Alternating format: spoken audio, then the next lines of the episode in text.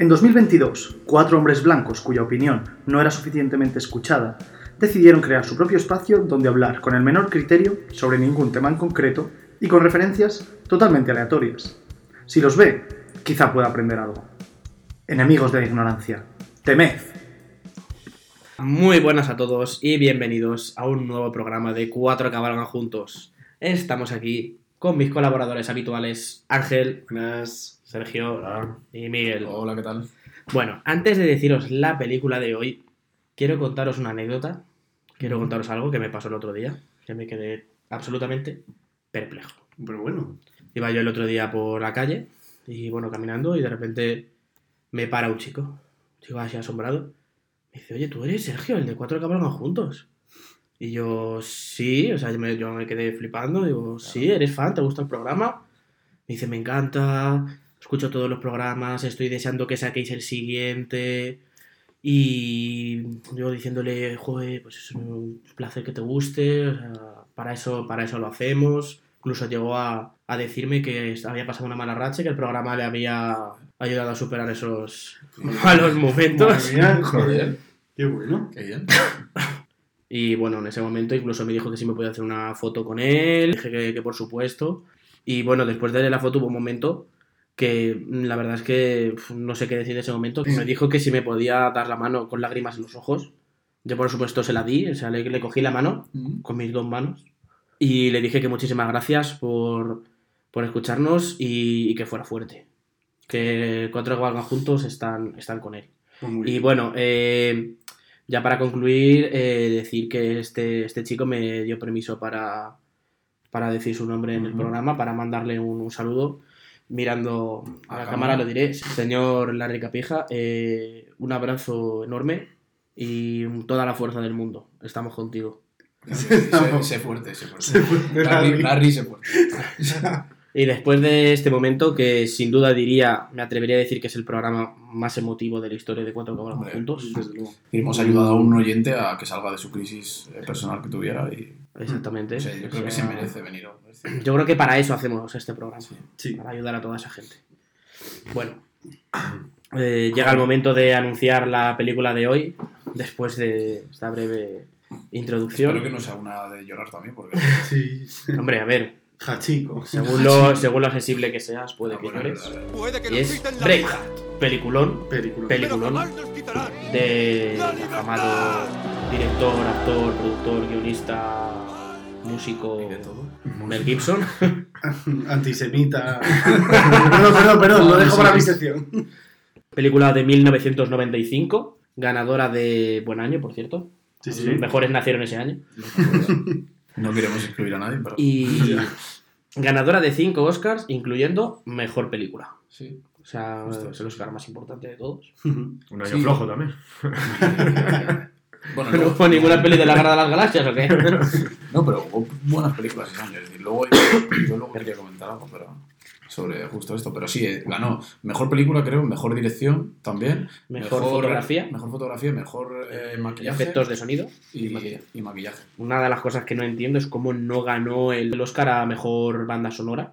Porque la banda sonora de James Horner, con Mm. gaitas escocesas y, Sí, sí, sí. y música, digamos, tradicional, para mí es de las mejores bandas sonoras de la historia del cine. No es de Zimmer.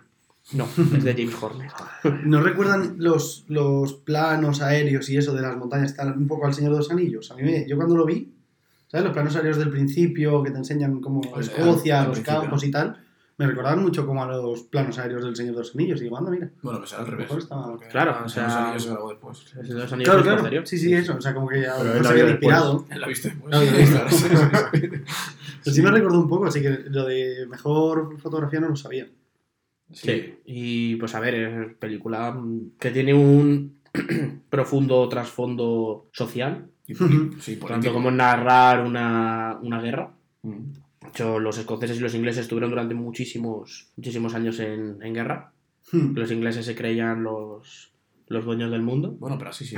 Malditos Sí. piratas. Todavía, todavía siguen un poco igualmente. Total. Hay rencillas porque al final Escocia no es un país como tal todavía y Bueno, pero es que hace mm, poco, unos años, hubo un referéndum de independencia y Ah, los bueno. propios escoceses Sí, dijeron que no, que no querían separarse. claro, Claro, pero porque gobernaron los nobles de mierda. Ahora me he vuelto. Ah, actualmente imagino que habrá cambiado el cisma Sí, bueno, sociopolítico. Es diferente, la sociedad no está como antes, entonces. Claro. Mucha mejor convivencia, ¿no? Antes. Imagino. Y si, te- Bueno. si, si con tu el país vecino te llevas mal, pues venga la guerra, ¿sabes? Ahora todavía... Bueno, y Se cortarán menos cabezas, habrá No, menos de violaciones. hecho, hasta hace poco seguía estando en Lira, ¿no? Sí, En plan, pero sí, es en Irlanda, Sí, pero Bueno, igual, sí, de independencia, de independencia su rollo y buscar sí. ahí. Sí, sí. Era un poco lo mismo. ¿Había algún grupo terrorista eh, ¿En escocés? Escocia? Pero escocés, ¿no? Los gaites. Los gaites. Que yo conozca, por lo menos no. Las gualas. Con faldas y a las bombas. Mejor, los balas. En el Grande.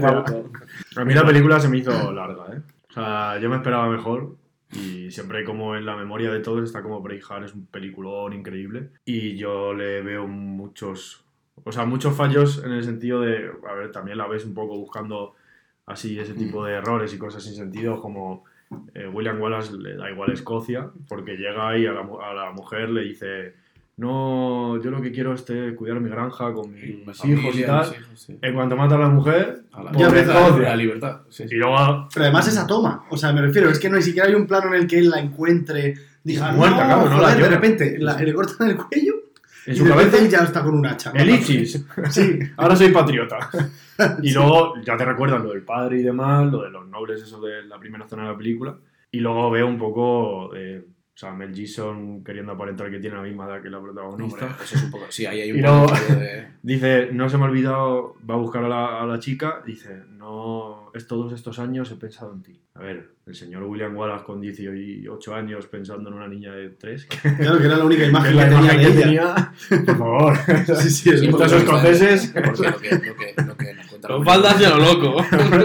Lo que nos cuenta la película es que se ha ido con su tío a Roma, a París. Exacto. Sí, sí, sí. A, a- bueno, Ahí no a conocía a nadie, eh, solo pensaba en la niña. Él estaba allí, se, Claro. se iba a los baños Y romanos pensando en la La niña. rosa, la rosa guardadita ahí. Sí. Es un poco perturbado. A Sí, ver, la verdad. eh, eh, primero de todo es que históricamente la peli es un poco farsa. Pero Sí, claro. Históricamente- Pero poco tampoco es un documental. A ver, no es un documental, pero Mel Gibson cambió la historia para que obviamente fuera una película mucho más... mm, Vendible y más Claro. disfrutable. Claro. eh, todo el dramatismo de que matan a la mujer, él se venga y es un hombre contra un rey y tal.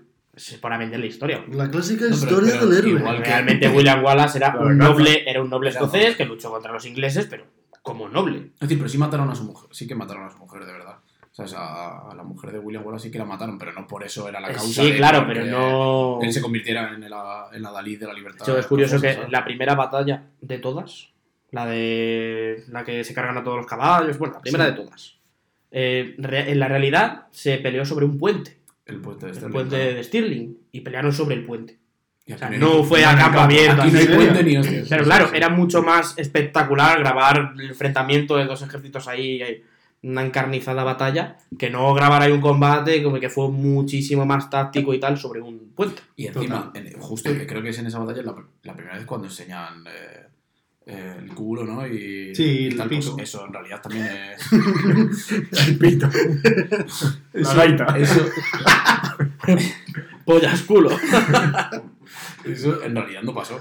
O sea, es decir, lo, No se dieron el culo. No, no, no, me refiero que no, que, que en la batalla no pasó eso de que los escoceses a los ingleses les enseñaron eh, sus partes. Es decir, que eso ha sido luego, lo, lo dijo Mel en una entrevista también, de, bueno, que si la película no tuviera eh, momentos graciosos como esto, sería un truñaco. ¿sabes? Lo dijo él mismo, Bueno, pero, ¿sabes? escucha, pero lo Pero- dice, lo dice Homer también en Los Simpsons. Es verdad. enseñan el culo y dice, Como "No, el pero, si hubo una, pero si hubo una cruenta batalla. Pero a mí me hace gracia el discurso, que son los discursos más épicos de, de la historia del cine, que yo pienso en. ¿Y los de atrás? no les. ¿Qué ha dicho? que ha dicho, ah, pues todos corren para adelante, pues para adelante. No, si hace un no, minuto no queríamos Y pelear. hay, y hay una, hay una escena justo cuando está hablando los nobles primeros antes de que llegue William, que hay dos o tres que enfocan a dos soldados Sí. y dicen uno, ¿y qué, está, qué están diciendo? Claro, ¿Están sí. esperando, ¿sabes? ¿Qué es, es esto justo, ¿sabes? ¿Nos vamos ya o no? Sí, sí, sí. Y de repente todo, ah, pues hostia, habrá que ir. Habrá que- habrá que ir. habrá que- Claro, es que realmente los escoceses no, que no creían en esa, en esa guerra porque pensaban que los ingleses eran un enemigo superior. Claro. No, no, y Pero inspirados por el gran Mel, el gran Mel. que no William Wallace, Mel. bueno, pero a pesar de que Mel se pasó la historia va, Un poco de verdad por el forro. Por hizo una gran película, la verdad, la vendió como quiso, Sí. nos da una epopeya de proporciones épicas y pues gracias Mel por tremendo película. Y mucho, eso como mucho famoso, que yo no sabía que salía. En plan, ahora en el revisionado, el amigo que hace la competición de piedras es el de Ojo Loco Moody. Sí. Y yo no, no tenía ni idea, y parece más Hagrid, porque está enorme. Pues mira, justo hablando, hablando de ese, que bueno, hemos hablado de que la, la edad de Bell no se corresponde ¿no? con, con un chaval de 20 años que tenía Total. ahí en la, en la película. eh, es Brendan Gleeson, ¿no? Es el actor de Eh, Ojo Loco Moody, ¿no? Brendan Gleeson, Sí, eso. Pues ese y su padre en realidad solo tienen una diferencia de 7 años. de ¿En serio? ¿Sabes? El que hace de su padre solo tiene 7 años más mayor que él, ¿sabes? tío? También es un poco... Sí, mi padre aguanta ahí. El padre, joder, tío, le- pero que le dan el flechazo. Ah, venga, dame whisky. No, lo mejor es la escena del padre cuando le cortan la mano y en un fotograma después se le ve. sí, o sea, eso en directo no lo ves. Pero si tú ves luego un vídeo de esa Claro. parte de la película a cámara lenta, se ve como le cortan la mano y tiene la otra metida por dentro de, de, la, de la manga de la camisa. Bueno, pequeñitos fallos que yo creo que lo hacen a Bueno, posta, tío. pero esas Sí, cosas claro, para que lo. Encuentra, encuentra el easter egg de la película. siempre se cuelan. Cosillas. Total. Bueno, y llegado a este momento, vamos con las curiosidades, que esta película seguro que tiene muchas. Miguel, historia del celuloide. Adelante. Cómo no, eso de que el mundo está hecho de átomos. Sí, sí. El mundo no está hecho de átomos, el mundo está hecho de historias. Bueno, pues eh, sí, como, como tú bien dices, la verdad es que la película tiene, tiene muchas cosillas y, y lo primero de todo quería comentaros eh, sobre el éxito y polémicas que tuvieron que tuvo la película, porque hemos hablado que ganaron cinco, cinco Oscar y, y creo que la producción me parece que se gastaron 70 millones, pero recaudaron en el, primero, el primer año de taquilla 200 y algo, que al final, es decir, fue mucho éxito para, para ser la primera película, creo, como director de Mel Gibson, me parece. Mm, Como O sea, o director, no sé si a lo mejor era su segunda, pero había todavía- producido antes una, Claro, pero creo que como director era la primera. claro, que yo creo que no, que no habían, no habían, no había hecho mucho. Y, y sobre un tema polémico fue eh, que lo, bueno, lo hemos hablado, ¿no? Justo en el- la batalla de, de, de Stirling, cuando toda la caballería se enfrenta contra todos ellos. Y bueno, vemos cómo levantan las, las lanzas que hacen y, y atraviesan a los caballos. Y se ve ahí como que mueren muchos animales. Pues eh, hay un- una, una protectora ¿no? que les denunció a, a- Mel Gibson por, por hacer daño animal. Y, y luego demostraron que eran unos carros que habían hecho artificialmente, unos caballos que llevaban sobre raíles y que no, ningún, ningún caballo sufrió ni, ni les mataron, pero, de- pero en principio estuvo con, con juzgados y, y demás. Yo fue lo primero que hice cuando vi esta escena. Cogí el móvil corriendo. Murió, murió algún animal durante el rodaje de Braveheart. Y justo Sí, estaba claro. la noticia esa, pero claro, es que me asusté que está muy bien hecho. Es que, es que parece de verdad que se mueren Sí, muchos pero a ver. No es una película de 1930 No, no, pero. que digas, joder, es demasiado real para que no hayan muerto caballos. pero, pero siempre. Ah, es una decir, pelea del Bueno, 95. pero que- si Mel Gibson odia a los judíos, ¿por qué no va a odiar a los que caballos? no es holocausto caníbal, ¿sabes? Solo cuento judío. Pero no, pero si la verdad, si os fijáis en, en la, en la batalla, es decir, no te das cuenta de que son caballos falsos. Es decir, porque No, sí no, que se- no. A ver. son muy real, o a mí por lo menos me parece, me pareció muy realista. El único que canta es el que salta en la torre. Cuando matan Ah, a un que escocés y- y, y- y luego- está el caballo más y el tieso caballo que- se queda en el agua así Sí. y el caballo se movería. O sea, Claro. el caballo intentaría estar. Ese, ese- ese sí que es el único que canta. canta. Los demás... Sí, sí, sí. Y luego ya por, por acabar sobre el éxito y, y fallo, como hemos dicho, Mm. ganó el Oscar a Mejor Película, pero como ha dicho Sergio, que, que ese año fue cortito, en el año 2005 la revista Empire sacó una lista de, la, de las peores películas que habían sido galardonadas por, con el Oscar, la Mejor Mm. Película. La primera es Braveheart. O sea, es la ¿En número uno como peor película. ¿Ves? Tenía yo razón. a Braveheart. Ah, pero es del 2005 la Es lista. 2005, claro. Decir, Si fuera de ahora, habría alguna antes. Sí, puede que alguna más. Y porque es que, por ejemplo, en el año 2005 sacaron Pulp Fiction, que ya hemos hablado aquí en el En programa. el 95. En el 95, claro. Casino también de Martin Scorsese, Seven de David Fincher. Ostras, Ya. son- películas muy tochas también. Que Claro. no, no- me imagino que estuvieran. Bueno, Pulp Fiction creo que no, pero las demás creo que estuvieron nominadas también a mejor película. Y fíjate que no estaba Miramax de por medio en este caso. Sí. Que está Icon, ¿no? La productora, la que sale al principio Icon, no sé qué, y Mm. Fox. Sí. No, ahí no está Miramax, en plan, que no debieron de Bueno, saber por qué es, se lo dieron. es una película muy de Oscar también. Sí, no, no, O sea, pero es porque está hecho muy en de- el AP5, de para- Claro, claro. Sí, Muy sí, americanada, escocesa. Pero es así. El sueño americano de William Wallace. Claro, sí, sí, sí, efectivamente. Pero lo que no entiendo es eh, por qué se le considera. ¿Por qué se la tiene tan. tan por lo bajo, digamos? O sea, tan infravalorada. No, Braveheart? a ver, una cosa es que no ganes el galardón a mejor película ese año y otra cosa es que sea mala película. Claro, claro. No, Lo que pero es que- diciendo es que a lo mejor se sobrevaloró, pero no que sea mala. Si la No, pero mala. de verdad, No, que- desde que se fuera la primera edición de los Oscars, ¿es la peor película que ha ganado el Oscar? no lo sé. Según Squire, sí. No, eh, Claro. ¿Qué acabas de ver? Ya, claro, a lo mejor eso solo ve el marcador deportivo. Claro. Y por eso dicen eso. No, pero a ver, que. O sea, que es que será que a mí me, me encanta y es un peliculón y es maravillosa. Ya, pero, pero no hay que valorar. Wonderful. O sea, al final, los Oscars sabemos cómo funcionan. Ya lo Sí, hablamos en todos los programas. sí, o sea sí. que- De hecho, creo que hay una, hay una edición que es un poquito más larga, que serán como 20 minutos más, y son todo planos de Mel Gibson con la mandíbula así marcada, mirando al aire, que le encantan esas tomas, pues son 20 minutos más. Sí, sí. Mirando, así. y mirando. Con mirando música escocesa de fondo. Sí, así, poniendo la mandíbula súper cuadrada, con sus Ya. ojitos azules brillando al sol destellantes. Y Y ahora, así. con, ahora con la melena al viento. Sí. 20 minutazos, buscarla. Seguro que muchos de nuestros gente van a estar. A ver, estoy he buscado por curiosidad las películas nominadas al Oscar, Sí. a mejor película en Vale, el vale. año 96, Sí, sí. que es el año de Braveheart. Mm, sí. Sí, porque, Sí, porque es el enero siguiente. siguiente. o el- Y la verdad es que si no gana, vamos. Es que no sé cuál es Después de Braveheart estaba Apolo 13, Bueno, Babe, Il Postino y Sense and Sensibility. Ya, pero hombre, Ya, pero no hay culos. no enseñan el no culo. pitos. Pero venga, enseña un Hombre, pito. a lo mejor- a lo mejor Eh, a ver, son buenas películas, pero Es, es de Jane Austen, ¿no? Sentido Es un año flojo. Enseña un pito, Jane Austen. si no hubiera sido por Braveheart, un año flojísimo, sí.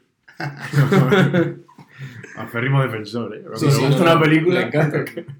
Le encanta. No, a ver, a decir, a mí me gusta, pero. Sí, a mí también me ha gustado, pero me esperaba más. Ya, ya puedes continuar, Miguel. Sí, ya, ya, ya. Nada, y bueno, luego nada, voy a contar el origen de, de- del guion, que el Randall Wallace, que no tiene nada que ver con, con la familia Wallace o descendientes de, de William Wallace, Ajo. era el, es el guionista de la película. Y estaba de vacaciones en Edimburgo, iba a hacer una guía turística, vio una estatua de, de William Wallace y otra de Robert Bruce I de, Sí. de Escocia, y, y el guía turística les contó la historia y le gustó tanto que por eso luego a partir de ahí montó el guion de la película, imaginándose en su parecer cómo podría ser. Y tras terminar el guion, ya se metió a buscar en las fuentes históricas para darle un poquito más de credibilidad Ah, a- vale. a la película y por eso es lo que hemos estado hablando antes de que tiene muchos anacronismos o, o inexactitudes en, en, en la película. Porque, Anacronismos, tío. Anacronismos, claro. Sí, sí. Porque... Buena palabra, te felicito.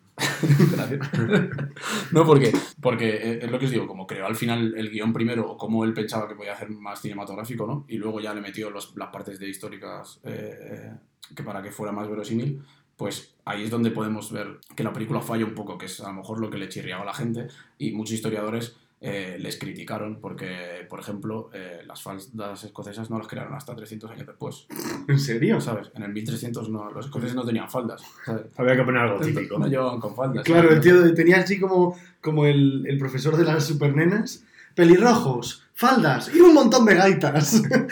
y ya tenemos No, es Braveheart. que de hecho, aunque la peli parezca que todos los soldados escoceses, todo el ejército escocés son campesinos y pordioseros, realmente tenían un ejército bastante más profesional. Claro. Y sí que es verdad que hubieron muchos nobles con sus huestes que eran sobre todo pues campesinos y tal de sus tierras, pero que sabían pelear porque los escoceses siempre fueron una nación muy guerrera y tal, pero que tenían un ejército profesional y aunque se les unieron gente que no eran combatientes profesionales que no se dedicaban a la guerra como tal, no eran soldados, pero era un ejército medianamente profesional. Sí, sí, sí, sí. No como se ve en la película ya que son como campesinos. cuatro pordioseros, Sí, sí. básicamente. Sí, sí, campesinos y, y ya está.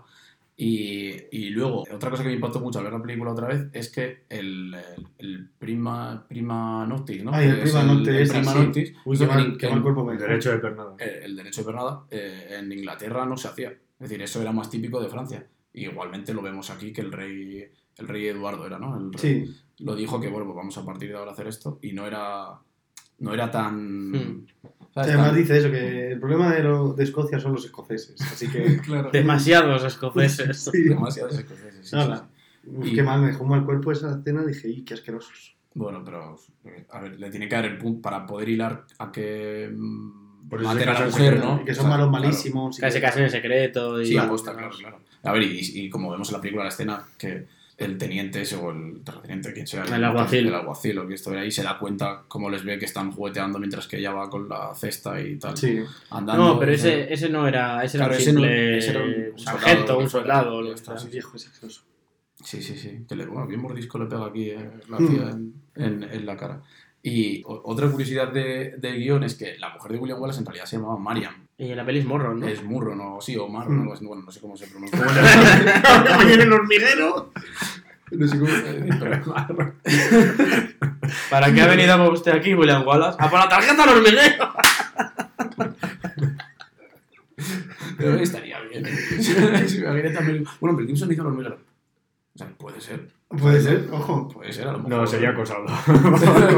Por Pablo Moto.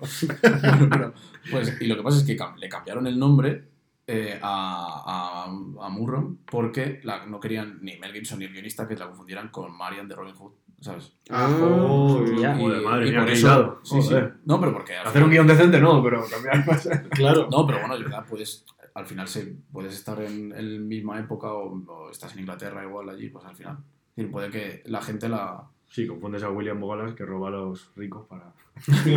Bueno, no, e- ellos es más difícil, ¿no? pero, pero ellas al final es que no es que, que sale en la historia, ¿sabes? Nada. Y Marian en Robin Hood tampoco es que influya mucho, ¿sabes? No, Solo- no pasan el test de Bechdel, la verdad. Sí, sí. Sí. Ah, no. Ay, broma, es broma. O sea, digo que como que las Ah, bueno, personajes puedes-. Ah, eh, ah, lo ibas a decir luego si pasa el texto. No, no, no, pero que digo que como las personajes esas son tan tan intrascendentes que las, estas solo sirven para morir. No, pero realmente, o sea, la, luego la, la princesa francesa. Sí, o sea, Pero hablan del protagonista. pero hablan de. Pero cierto, bueno, claro. está William Wallace. Tío, pues mira, hablando, hablando sobre... Oh, sobre el señor Gibson. hablando sobre la princesa francesa, eh, otro anacronismo de verdad es que cuando em, ha muerto William Wallace, esa solo tenía tres años. ¿What? ¿En la- serio? en la realidad solo tenía tres años, ¿sabes? La princesa Isabel de Francia. Ay, ¿sabes? ay, Carmel. Entonces ¿sabes? era un poquito difícil que él se enrollara y que ella estuviera esperando un hijo de William Wallace, ¿sabes? Como cuenta en la película. Bueno. a entender la película, da a entender, ¿no? De que... Que también es como, como echo de menos a, a mi mujer marrón y luego en cuanto se le pone la francesa delante. Sí, sí, y viene no, Flippy. Dos miraditas y, Claro, y claro. ya la tiene hecha, ya la tiene hecha.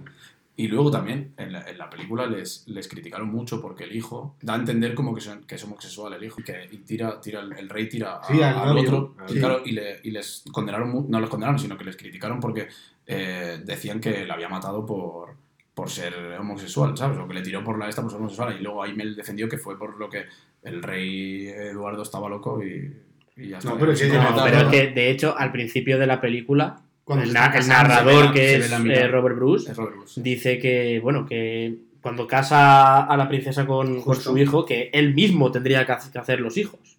Claro. O sea, que los verdad. hijos tendrían que ser de- del, del rey Eduardo, no de, su, no de su hijo, el príncipe. O sea que o el rey Eduardo vio que su hijo no, no le veía viril como para Sí, fecundar a una mujer, o que él no le vio muy dispuesto, Sí, sí. digamos. No, pero de hecho no estaría mal que él dijese, tú eres el que estás, coño, porque además es una concepción, o sea, si la concepción de eh, eres marica, estás enfermo, ha estado en España hasta hace... Sí, en esa eh, época. eh, imagínate en esa época, entonces sería normal que fuese en plan, no, es por tu culpa el que mi hijo no está interesado en las cosas del rey y le tira, y sí le está tirando por ser homosexual, o sea, No, no, no, que, que, No que- sé. que- que yo, lo, yo lo entendía así, pero digo que le criticaron mucho a, Ya, a la ya. película por, por ese aspecto. Mm. Y luego, hablando de, de Robert Bruce, eh, en realidad él era el que tenía el apodo de, de Braveheart, de Corazón Valiente, no William Wallace. Es decir, William Wallace era William Wallace y ya está. William el Guarro Wallace. Claro, pero que, que yo digo, porque si tú ves la película, pues parece como que eh, el Corazón Valiente es él, ¿no? O Braveheart es él. hmm. Pero aunque también, ahora pensándolo de nuevas, es decir, Robert Bruce es el que es el narrador de la película, entonces Claro. puede ser que él está contando la historia, entonces puede ser igualmente que, que sea para ella, ¿no? Digo, para él. Y, y nada, ya para acabar, eh, alguna cosita de, del tema de, de rodaje, que eh, de primeras eh, el proyecto se lo ofreció Mel a la Warner, ¿vale? Porque había estado haciendo muchas películas con, con ellos. Hmm. Y, y la Warner solo le decía que si hacía Arma Letal 4, porque ya había, habían hecho ya las tres primeras, eh, le dejaban o le, le pagaban ¿no? la, la película. Mel se negó a hacerla porque no quería hacer más secuelas de, de Arma Letal, aunque igualmente la hizo tres años después. ¿sabes? Porque Cuando ya... la guita es la guita, claro, la guita. Claro. la guita. Sí, sí, sí. Y entonces le, le- le- le llevó el proyecto a la Paramount, ¿vale? Lo que pasa es que la Paramount, bueno, y le pus- él le ofreció eh, como protagonistas eh, principales como para, para hacer de William Wallace eh, a casos, por ejemplo, como eh, Liam Neeson, Danny Day-Lewis o... ¿Y quién más? ¿Quién más era? Bueno, no me acuerdo, pero... Ah, bueno, Eh, Ah, Intrascendente. Sí, Sam no. Worthington seguro que no. No, Sam Worthington no. Sam Worthington no estaba. Y, y lo que pasa es que la Paramount dijo que tenía mucho caché para lo que confiaban en el éxito de la película y de la dirección, entonces le dijeron que se la pagaban si era él. Y por eso él tuvo que hacerlo con 40, no, 38 años creo que tenía. Doble sueldo, ¿eh? 39. O así, ¿sabes? Entonces, por eso fue el William Wallace. Si no, él quería que fuera otro, porque a él tampoco, él tampoco se sentía bien siendo un chaval de 18, 19, 20 años como hace el papel en la, en la No, película. nadie, le- nadie le pareció que lo tuviera. Ya, la verdad, no engañas a nadie, me. Claro. Y, y- y luego, eh, otro aspecto de, de rodaje es que eh, él quería ir con la, con la cruz de San Cristóbal, ¿vale? El que es la, eh, la- la cruz que tiene el, el escudo y el- la bandera de, de Escocia, ¿vale? Pero claro, eso no, es- en esos años no, tampoco exist- No no existía, entonces la, la- la directora de maquillaje le pintó la cara de así separándolo en colores azules y tal, que igualmente esos colores la habían, escu- la habían utilizado eh, escoceses, bueno, e in- ingleses an- 800 años antes, cuando estaba todavía el Imperio Romano. Eh, Los, Por allí, ¿sabes? los pictos. claro, digo, ahora ya no, es decir, en esa época, en 1300, no, no llevaban ya esas pinturas. Claro. Los pictos, los de. ¿El rey Arturo? Sí, el río. Ah, pintados de claro, azul. Es verdad. azul. Hostia, no me Claro, los que luchaban contra los romanos Claro. allí en Inglaterra en el siglo no sé cuántos, muy pocos después de Cristo. Claro, por eso. Ostras. Y, Qué guapo. y retomaron como esa. ¿no? Pero que Wallace se llegó a pintar la cara No, no, de no, no, azul. no, no, no. En 1300 era falso. Lo que pasa es que, bueno, para la representación de la Ah, película. guapo. A ver, queda bien en el sentido ¿no? de. Ah, que es, es como el que lucha para defender su tierra del invasor extranjero, ¿sabes? Igual que hacían los pictos que defendían su tierra del invasor Sí, sí, sí. Hmm. romano. Sí, en Avatar se conectaba. También Y se conectaban con los pictos. Sí, sí. Y luego eh, utilizaron también mm, cerca de 1500 eh, soldados irlandeses, ¿vale? Para hacer las, las escenas de, de batalla y, y- y de guerra. Y esos mismos, eh, depende de cómo cambiaran eh, la toma de cámara, ¿no? O el vestuario, hacían de ingleses o hacían de, Oh hacían de escoceses, ¿sabes? Porque si, tú te, si tú te fijas, bueno, cuando en la segunda batalla que vemos, si os fijáis, los irlandeses que van contra los escoceses y que luego se saludan y van juntos, son, lo- son como si fueran ellos mismos. Sí, a ver. van, van igual, igual vestidos, ¿no? Claro, por eso en un plano sacas un ejército, ¡oh! en otro plano otro ejército, ¡oh! Son los mismos, ¿sabes? Sí, sí, sí. Y, y Ah. nada, ya para acabar, lo último, como siempre, eh, alguna influencilla que había en la película y es que el discurso de, que hace William Wallace, que hemos hablado antes, eh, sobre la libertad y demás, cuando convence a todo el ejército ¿no? y a todos los nobles, y a- Ujú. en realidad eh, lo, sa- lo- bueno, lo sacó Mel de, de la obra teatral de William Shakespeare, Enrique V, que es el discurso que hace Enrique V en la batalla de San Crispín, ¿En serio? para, o bueno, no es justo, no será literal las mismas palabras, pero, pero algo ahí parecido. Y, y lo saqué ahí, pues que al final es muy conmovedor el discurso Sí. y, y convincente, ¿no? Que es lo, Sí. que, es lo que quería, ¿no? Menos para los de atrás. Eso seguir sin escuchar. La ¿qué? No, pero vieron, vieron correr a los premios y dije, bueno, pues. William Wallace seguro que hablaba muy alto. Seguro. Pues nada, Miguel, eh, muchas gracias por, por tus curiosidades y anécdotas. Tengo una pregunta, chicos. ¿Cuál es vuestro WW favorito? ¿William Wallace, Walter White o Willy Wonka? El mío Willy Wonka. No, me quedo con William Wallace. Yo, Walter White. Ah, pues yo Walter White iba a decir. Vamos, ganamos, ya está. Puedes continuar con tu sección. Puede ser William White, William White Wonka. Perfecto. Pues nada, me gustaría hablar un poquito de la carrera del bueno de Mel y algo sobre la, la película también. El bueno de Mel nació en Nueva York. Nueva York. Tiene nacionalidad estadounidense, australiana e irlandesa. Irlandesa también. ¿En serio? Es una confluencia de. De Giris. de culturas. Total. Pero él nació en Nueva York. que Él siempre ha tirado un poquito más por lo australiano. Él siempre, siempre se ha considerado, sin saber lo que Mel era australiano. Dilo, venga, dilo. Que te agarro con la mano. No, pero y, y él se crió allí, ¿no? En Australia, ¿no? ¿O, dónde, o se crió en Estados Unidos? Eh, no lo sé, no he leído su biografía. No, pero lo digo. Creo que la estabas contando. Claro, no, lo digo porque como. Nació en Nueva York y A luego ver. ahí hizo Braveheart, ya está. A ver, era por, por contar sus orígenes, era de hablar de cine. No, pero lo digo porque como, como es lo que él se considera más australiano que, que irlandés o americano, o digo estadounidense. No, pero a ver, porque Mel Gibson, siempre- a Mel Gibson siempre le han gustado más sus raíces australianas. No, no, no quiere decir que Sí, siempre bueno, le ha gustado más sus raíces australianas que las raíces americanas o irlandesas que son ya más, sí, más lejanas, sobre todo.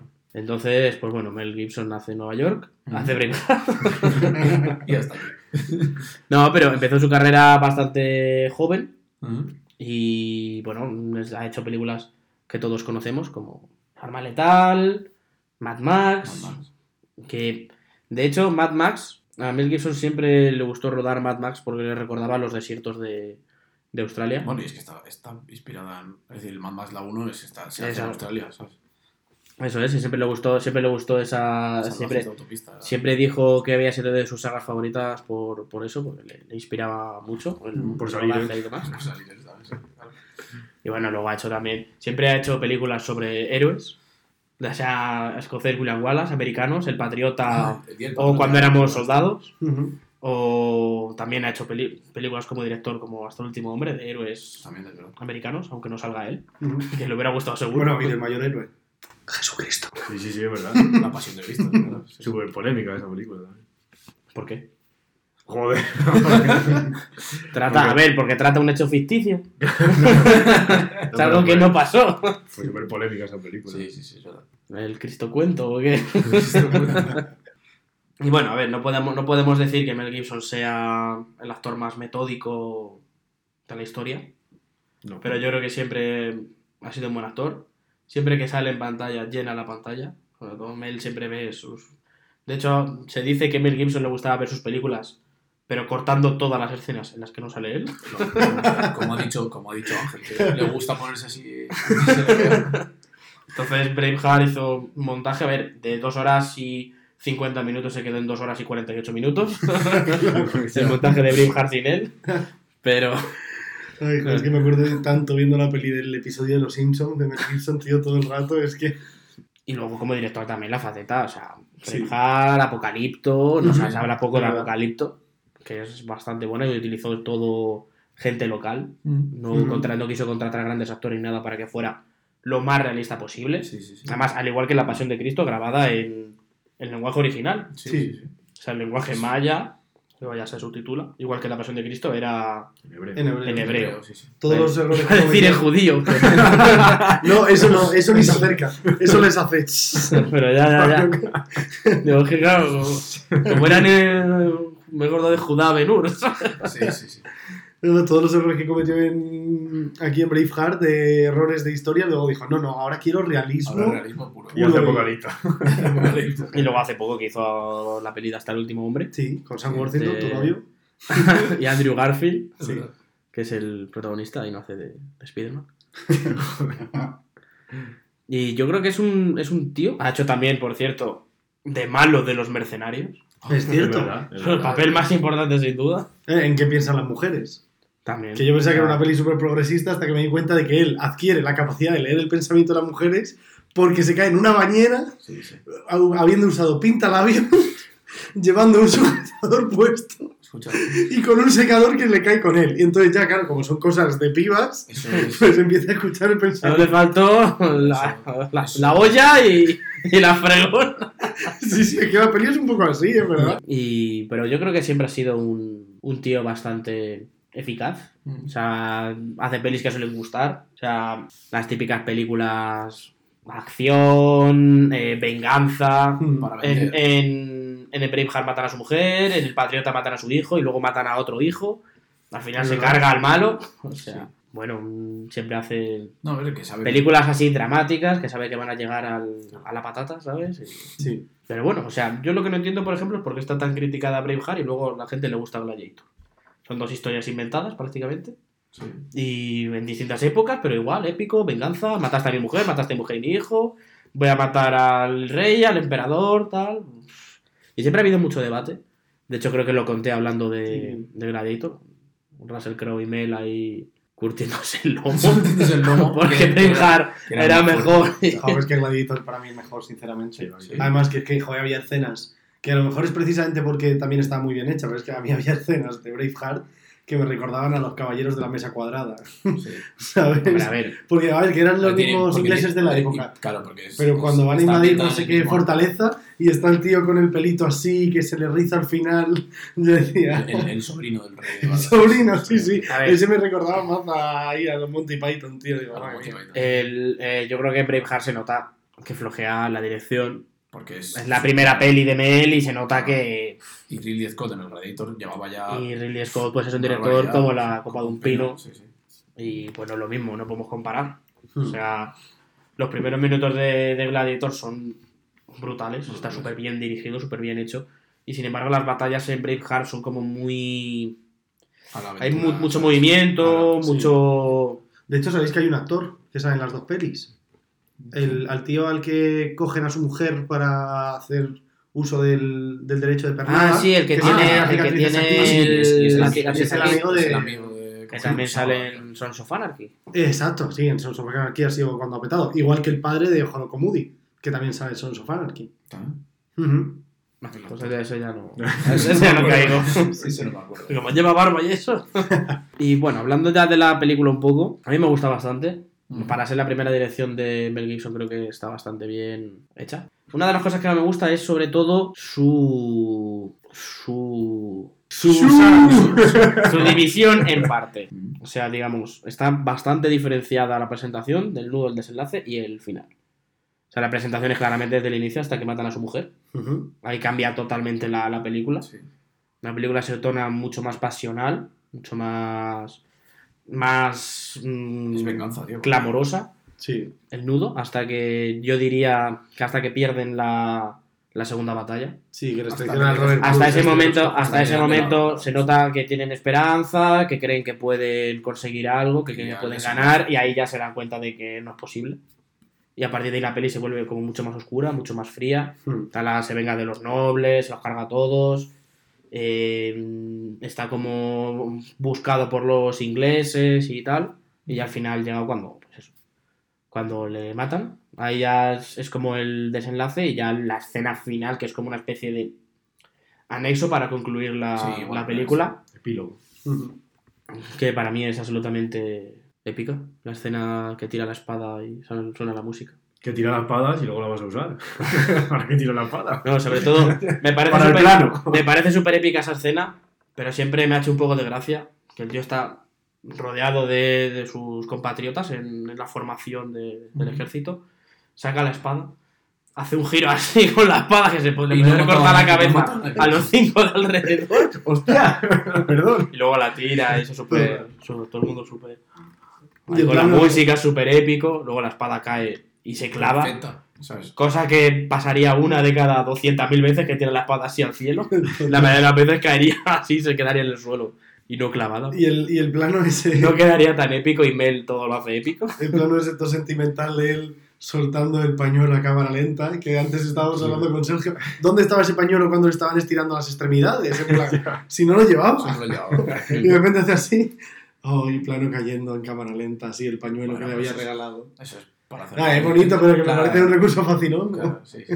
Sí, de hecho, o sea, otra cosa igual, el tema de la, la tortura de William Wallace, hay mucha gente que no entiende, o sea, doctores y demás que no entienden cómo pudo soportar mm, todo lo que le hicieron. O sea, porque William Wallace al final de la tortura seguía vivo a pesar de que le habían abierto en, En canal. en canal y sacado los, Las tripas, ¿no? los intestinos. ¿El qué? Cuando Sí, le- ¿eso es cuando le tumban- No, no Yo pensaba que le No. cortaban el pito. No, escucha. No, no, no. Eh, Es que hay- hay no sé si le claro. llegaron a castrar, pero creo que también. Grabaron la película. Es decir, grabaron esa escena como haciéndolo de verdad. Y, y creo que no está. No se emitió en la versión normal, pero hay fotogramas por ahí de cómo se hizo el este. O Ostras. sea, Yo creo- y no sé si le cast... Yo lo de castrarle no sé si. O sea, Yo yo creo- pensaba que como no lo enseñaban, yo pensaba que era que no lo enseñaban porque le están castrando. Entonces yo asumí que... No, no, es que era, era una tortura muy famosa en ese en época que se hacía en la Torre de Londres, que era eh, sacar los, los intestinos de la víctima mientras todavía estaba viva. Mm. Y Y- le habían ahorcado primero y le habían estirado las extremidades. Yo creo que es casi seguro que eso se llegó a grabar. Sí, sí, sí. Se llegó a grabar y no quisieron mostrarlo al por final la por. calificación de la película, yo creo, a lo mejor. No, No, porque en la película, solamente por toda la violencia que tiene, es para mayores de 18 años. Bueno, o sea que no creo que fuera por 18. eso, pero. Yo creo que al final se te va a quedar esa imagen de William Wallace Y no es viéndole y no quieres ver al bueno de Mel así. abierto, quieres ver como sí, un héroe y tal. Pero bueno, yo a mí me gusta sobre todo eso, la división de la, Sí. de la película. Cómo pasa primero, pues, una presentación que da lugar a, bueno, puede ser interesante. Mm. El nudo mm, súper pasional y súper acción a Sí, muerte. porque es todo batalla. y al final todo gris y oscuro, ya todos derrotados. Total. No, y, la y ves, la- ves todo, es decir, la esperanza, la venganza, la traición, que, que sufre, todo. Y que de hecho es un poco, es un poco el, digamos el, joder, ¿cómo se dice? La sucesión que si- sigue en las siguientes películas. Todas tienen una, una introducción muy marcada. Por ejemplo, Apocalipto hasta que llegan los, hasta que llegan los mayas al poblado. Y, o en Hasta el último hombre cuando ya llegan por fin a, a la isla de... Bueno, no me acuerdo cuál era. Una isla japonesa. De malos. y, y el nudo y el desenlace. O sea, están, son peli- yo creo que Mel Gibson siempre se marca No. mucho. Voy a hacer hasta aquí, voy a hacer hasta aquí, voy a hacer hasta aquí. Va a tener cada uno su, Básico. su parte. Claro, pero yo creo que a lo mejor eso es decir, no se complica. ¿no? Sí, pero luego hay películas en las que no ves esa división con tanta claridad. Sí, pero, No, pero eso no significa que sea buena o mala. Claro, no. no. Lo yo he dicho trabajará- que a mí es algo que me gusta Ah, de Mel. vale. Lo trabajará con los guionistas, seguramente. sí. En plan, le dirá, mira, a un guionista X, quiero que la peli sea así porque no sé dirigir de otra manera. ¿eh? Bueno, de hecho, a Mel, le, a Mel le tuvo que gustar trabajar con Randall Wallace, porque posteriormente Randall Wallace le dirigió en Cuando éramos soldados. Anda. Una peli dirigida por Randall Wallace, también protagonizada por, Ostras. Por- por Mel Gibson. Sí, sí. Y bueno, pues ya para concluir, Mel Gibson, héroe o villano. Villano, villano. Ahora os cuento. bueno, Eh, no, a mí es uno, de, es uno de mis actores favoritos, pero porque tiene muchísimas películas que a mí me han gustado mucho siempre. A mí también, es decir, a mí- O sea, A mí me gusta como Mad actor. Max, Arma Letal, El Patriota, eh, Braveheart, eh, Cuando éramos soldados. mm, se- Tiene muchas películas que me gustan. Y. Pues Sí, nada, para mí. Mel Gibson, puto. Larga vida, Mel. A mí me, me gustaba realmente como actor. No, a mí como, peli como actor me claro. Ahora os cuento de verdad, es que es horrible. Bueno, Bueno, bueno, pues dale. que un poco de antisemitismo no nuble tu juicio. y bueno, hasta aquí mi maravillosa sección, hablando un poco de, de todo, contando cosas interesantes, como todo. siempre. Eh, ahora vamos con una sección buena, pero no tan interesante. que no. Ángel, ¿qué nos traes? Salseo, salseo, salseo, antisemitismo. Ah, Gossip Man. hoy es una de esas secciones en las que por A ver. fin sí que he podido encontrar mucho salseo porque el pobre Mel está ¿no? internet petado de cosas que ha hecho mal. Entonces ha sido como que he podido retroalimentar mi veneno interior del, del veneno y de, las, y de las curiosidades así de, de cotilleos y tal. Entonces estoy súper contento porque traigo un montón de cosas. Así que hoy, en cuanto cabalgan juntos, vamos a despotricar de Mel Gibson. Va Adelante. por ti, Larry. XOXO. Gossip. Vale, y es que eh, como, han- como son muchas cosas, Sí. Y Mel Gibson creo que tampoco ha sido un actor que precisamente haya hecho muchas cosas desde 2006 hasta 2023, no ha hecho gran, muchas cosas. La gente le puede costar mucho eh, como mm, poner en contexto ciertas cosas que ha hecho, ciertas cosas que ha dicho. Entonces he hecho una lista de personajes similares a él en, en opiniones y en cosas que ha hecho para que la gente contextualice un poco Vale. el- su comportamiento. Entonces empiezo. Hitler, Kanye West, José Salazar de los Chunguitos, Masiel, Kurt Cobain, Kiko Matamoros, Kevin Bacon, Apuna Hasama Petilón, Enrique VIII y Melania Trump. Que- Uf. y tenemos que elegir cuáles son. No, no, ahora, ahora os cuento. Pero estos son la gente a la que yo pienso que se parece un Ah, poco vale, Mel vale. Gibson Ah, vale. por sus acciones. Entonces, em- empiezan las A ver, justificaciones. Porque nuestro querido Mel es un tío que cuando se ve unas copas de más es como tu tío que dice, no, no, pero si yo estoy muy bien eh, con, con los homosexuales, no me importa. Pero cuando empieza a beber, todas barbaridades, en plan, ya eras. O sea, es como el meme de Homelander, yo creo. En lo de cuando sueltas un chiste así más racista Sí, y tu abuela empieza como a reírse y tú... Total, Sí. pues es que es igual, mira. Eh, le pillaron, en, iba bebido con el coche Vale. y, y le, y le pillaron diciendo en su puto coche los putos judíos son los culpables de todas las guerras de la humanidad. Hablando solo. Sí. O sea, él conduciendo borracho y los policías diciendo que iba diciendo esas cosas. Entonces no sé, Bueno, no seguro que se estaba preparando para un papel. Total. papel de Adolf. No soy antisemita, pero. No, y ahora viene una fuerte, que esta no sé si la sabéis. A ver. Eh, hay otra anécdota muy buena que proviene de nuestra criptómana favorita, Winona Ryder, y es que en una entrevista comentó que, pues, que seguía habiendo bastante racismo hacia los judíos en el mundo de Hollywood y tal, y comentó que Mel Gibson en una, en una fiesta tal la llamó, y atentos a la burrada, esquivadora de hornos. ¡Oigo! Esquivadora de hornos. Es que- Madre mía, me quedo loco, eh. O sea, Es que normal, iba a dar, normal que, normal que, que con Mel tú estuvieras de pelea con alguno siempre. Joder. En las fiestas, tío. Y es que, o sea, mal, mal. O sea, te pasaste. Y es que hay, ahora mismo hay un personaje que está con mucha relevancia, que es Kanye West, que está teniendo muchas polémicas Mm. por eso. Y que, por cierto, no sé si habéis visto como el- una nueva marca que va a salir, porque él se va a presentar a las elecciones. Sí. Kanye West. Sí, va, va, va a salir como candidato para las elecciones. Joder. Y ha hecho, una, ha hecho el G24 para pues, Kanye West o su marca en 2024. Y no sé si habéis visto el- los logos y las, las imágenes que va a utilizar para sus camisetas. Ostras. No, eh, no es una esvástica, pone G24. No, no. Eso se justifica él. ahí están, ahí están. Joder, Hess. Total. Pues bueno, sigamos. Vale, esta parte ya la hemos quitado. Nos hemos quitado a Hitler y a Kanye West. Vale. Seguimos con José Salazar de los chunguitos. Pues esta tiene que molar. Sí, porque es que eh, eh, José Salazar de los chunguitos es una persona que dijo en prime time, en Telecinco, cuando hicieron el Gran Hermano de famosos, no sé qué pollas, dijo, prefiero tener un hijo deforme a tener un hijo homosexual. Palabras que salieron de su boca directamente. Y nuestro amigo Mel, pues tampoco se queda atrás. en, en otra entrevista, o sea, en la misma entrevista Winona, que estuvo comentando cosas y tal, dijo que estaban, pues en no sé en qué rodaje, estaba como fumando fuera. Y uno de los del, pues a lo mejor sería un actor de, en un extra o lo que sea, estaba fumando con ellos y dijo, no, no, pues ya voy con mi pareja y tal. Y dijo Mel Gibson, espera, voy a contraer el SIDA. Así, por estar a su lado. Hostia, Madre mía. En plan, qué duro.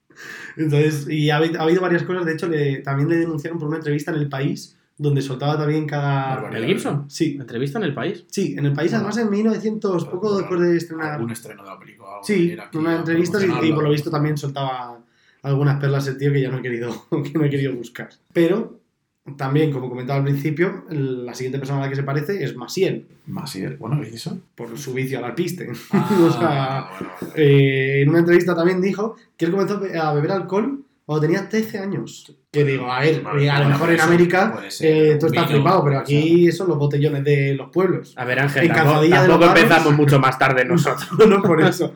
En Calzadilla de los Barros, provincia de Badajoz, eh, el borracho de pueblo es un crío. Sí, sí. Seis años, nada menos. Entonces, bueno, pero que dice que él se justificaba mucho de las cosas que decía porque bebía mucho alcohol. Y que estaba todo el día dándole ahí a, Sí. a la alpiste, ¿no? Sí, sí. Total. Siguiente. Kurt Cobain.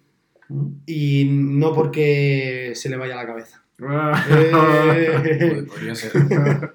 no, no, no. Es porque que esto yo creo que no es real. Simplemente creo que la publicista Mel Gibson dijo, por favor, Mel, todas las tonterías que hace vamos a intentar justificarlas con tiene trastorno bipolar. y está por lo visto, Y o sea, está en eso, ¿no? él se ha, dicho mil veces que es que tiene un trastorno bipolar y como Kurt Cobain que tenía también, pero yo creo que no. que es la pobre publicista intentando dar una explicación a todas las gilipolleces que hace el pobre señor. Ya, vale, vale. Tú di. A Tú di veces, que a veces soy Hitler y a veces. Patricia. Vale, y ahora viene una buena, que es que encima os voy a enseñar fotografías. A ver, Kiko Matamoros. ya, pues está. ¿Habéis visto que, no sé si habéis visto imágenes tal, las- eh, que hay una modelo que se llama Marta, Marta no sé qué, que está con Kiko Matamoros, que la chavala es muy jovencita y la chica sube como stories eh, súper así de modelo y tal, Sí. y está Kiko en una hamaca, durmiendo como un viejo, así con las manitas en el pecho. Y Y es que- Es que Matamoros tiene que tener ya 60 ya. Pues es, pues es que más o menos ahora Mel Gibson, el pobre, Por ahí, ¿no? También sí, igual. es el que es un abuelete. Y mira, tiene aquí, Mel Gibson está ahora con Rosalind Ross, que es una chiquita de 32 años. Y él tiene 60 y algo, porque nació en el... 67, creo. Sí, porque si Sí, tenía, tenía 39... 39 en Braveheart, Pues sí, 66, 67. 66 me salen más o menos. Mirad, es que no hay tanta diferencia. Hostia. Hombre, Mel, Mel tiene un poco más de pelo, pero. Sí, bueno. Sí, sí, cada- es que mira qué cara de viejo. Pero, pero los dos. Hombre, a ver, Kiko Matamoros parece un zombie. Pero Mel al menos tiene dinero para operarse. Y- Sí, ya ves que se fíjate. ha operado, pero mal. Claro. operado bien. Es que parecen como sus A hijas. ver, es es que que no, no es lo mismo. esta cara, pero si parecen de The Whale ahora. ¿eh? No es lo mismo. Brendan Fraser. Brendan Fraser. Quiero hacer algo correcto en mi vida. Betty Ford, clínica de desintoxicación Huelva. Esa es la diferencia, básicamente. Igualitos. Bueno, otra anécdota. Kevin Bacon. ¿Y sabéis por qué se parece a Kevin Bacon, A nuestro a querido Mel? Porque también tiene una hamburguesa en el goico. Parecido. No. No solo una hamburguesa de Goico. Kevin Bacon interpuso demandas judiciales contra una señora argentina Sí. porque tenía una hamburguesería que se llamaba Kevin Bacon. Anda. y ponía su cara y tal. Pues resulta que es que la gente es muy creativa, una señora peruana que tiene una, una fábrica de miel y puso Tío, no me jodas. Está muy bien hilada la mujer, eh.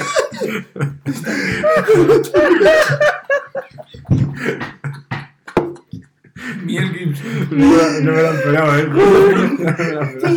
y también la denunció. También la denunciaron, ¿no? ¿Y qué ha pasado? ¿La ha cerrado la la- Yo creo que sí, que ya está que Qué bueno, tío. Pero tampoco estás usando nada. de hecho, en la, Miel Gibson, ¿sabes? Si te no, apellidas no, Gibson. es que en la etiqueta salía el de Braveheart. Ah, bueno, Salía William Wallace ahí, la cara pintada así, ¿no? de amarillo. Sí, la cara amarilla. Todo canela así de miel. ¿no? Ay. Miel, miel.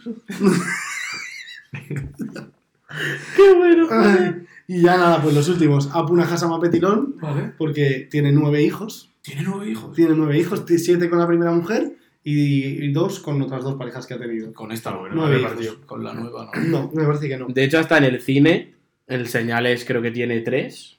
Y en el Patriota tiene 8 o 9 también. Y creo que ha habido más películas en las que tiene como 700 hijos. En Cuando éramos soldados. También Mm, tiene. También tiene 5 o 6 hijos. O sea que. En esta tenía Le una- gusta, le gusta. En la vida real tiene nueve suyos. Escucha, Luego, Enrique VIII, porque en, igual, en una borrachera amenazó a su mujer de muerte y grabaciones en plan que la quería asesinar. Sí, en plan. Madre mía. Y, y entiendo que sería, Uy, la primera, buena persona. sería la primera mujer, ¿no? Y se separaron, ¿no? Claro, exacto. Y lo- el último, que es Melania Trump, porque son como las dos personas que más le han lamido el culo a Trump. Hay una imagen de Trump en un, en un evento y tal, en el que estaba, me parece que era un combate de boxeo No tal, me sorprende, ¿eh? Y pasa, Mel Gibson. con todo lo que he contado. y, y Mel Gibson así. O sea, Mel Gibson así, Ah, pasando Trump, Trump, delante. Hombre, con todo, con todo lo que has contado. Decir, No, no, que encaja O perfectamente. sea, que Así que, pues es su mano derecha. De, Le ha hecho un Black Kiss a, a Donald. No al pato, precisamente. Y ya está, pues hasta aquí mi sección de Mel. Pues, Miel Gibson. Tremendo sección, la verdad. Ahora cada vez que vemos una película de Mel Gibson O pones un sea, mío. lo de Miel Gibson con la imagen de Braveheart encima es alucinante. O sea, imaginarlo es, Cuánto veneno me encanta. Estas secciones sí. Estas secciones sí. Que pueda es justificar. grandioso. Gracias, Ángel, por Gossip Men. Y antes de finalizar el programa de hoy, vamos a ver qué tiene que contarnos Sergio. ¿Qué tienes que decir?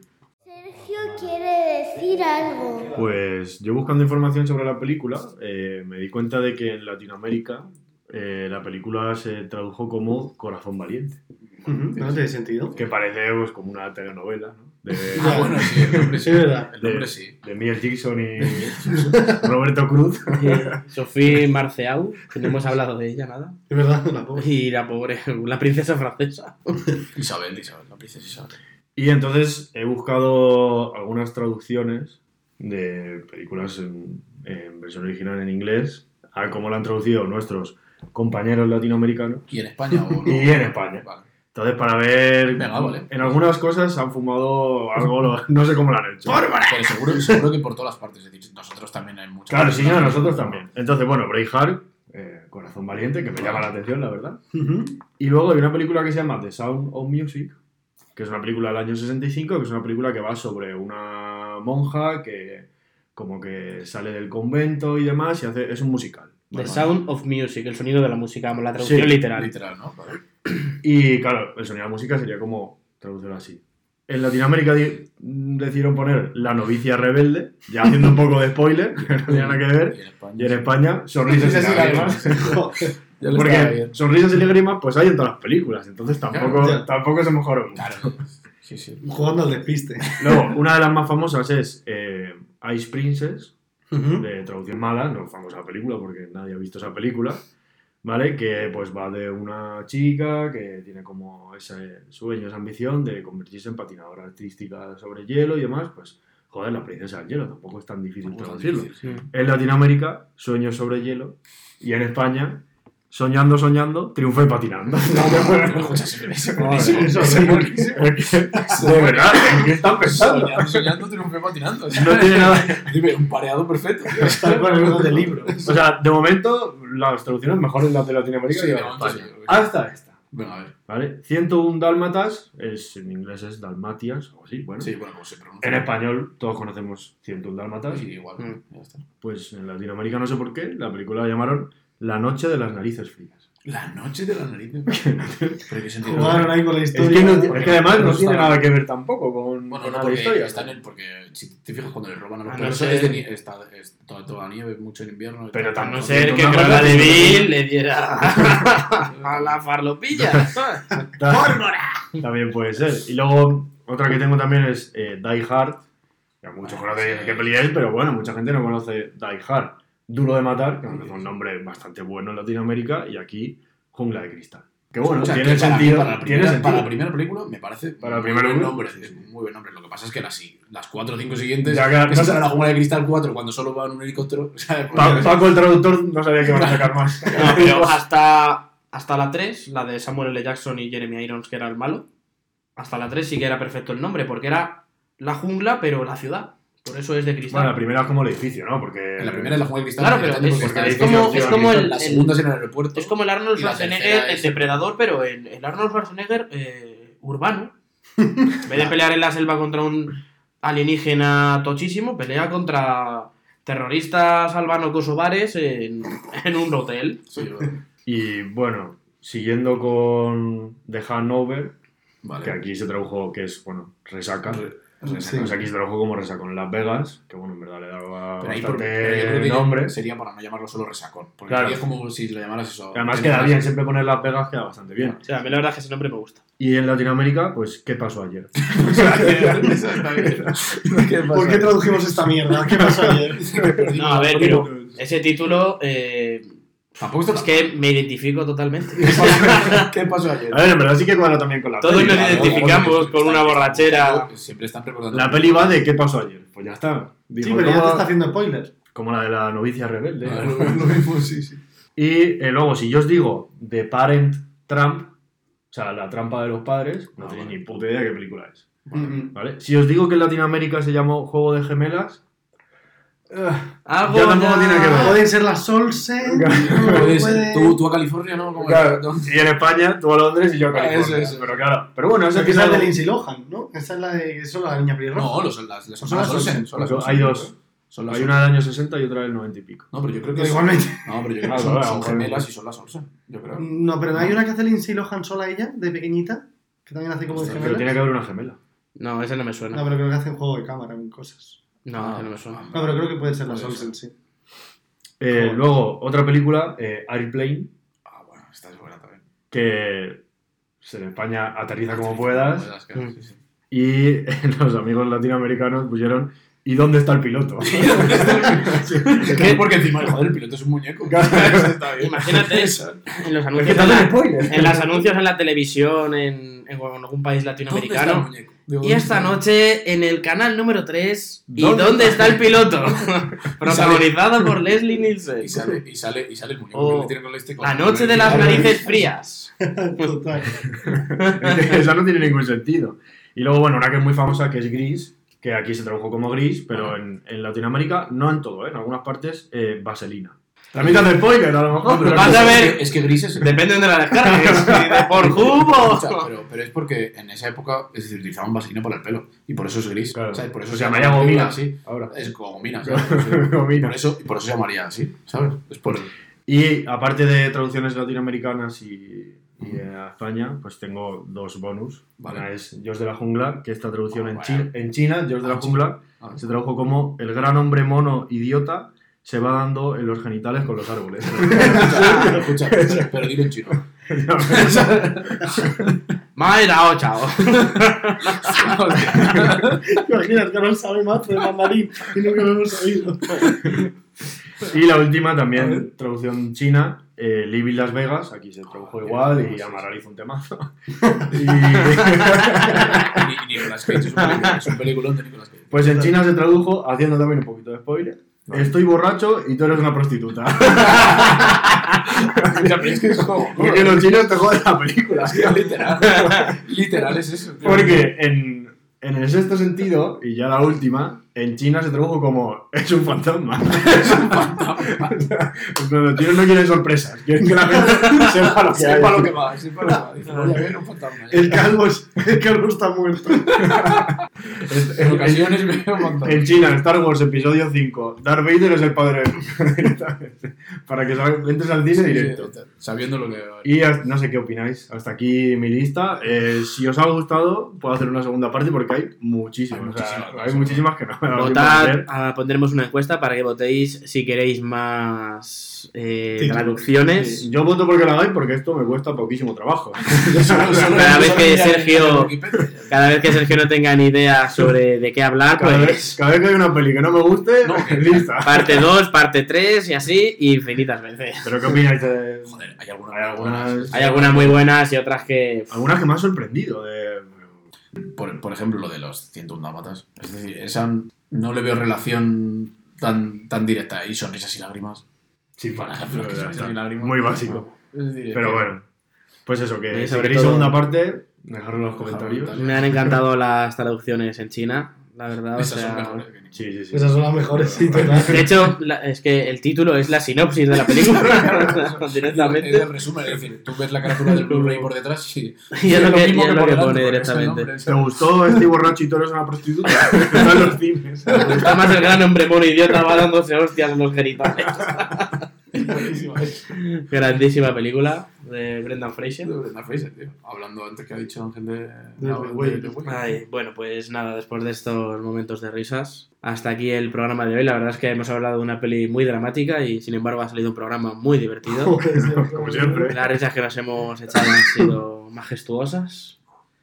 Y nada, chicos, eh, deciros que estamos en todas las redes sociales posibles. Nos podéis escuchar en cualquier lado.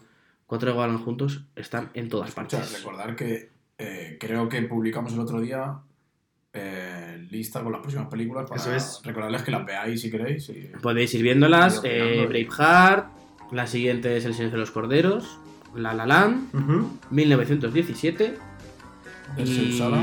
Dersu De- Sala. Y por último cerramos la temporada con Harry Petas, digo Potter. Especial, especial. Especial de todas las películas, porque si no, ocho programas. ocho programas sobre ocho películas, a ver quién se los traga. Vosotros, chicos, que sois nuestros fans. Y hasta la próxima.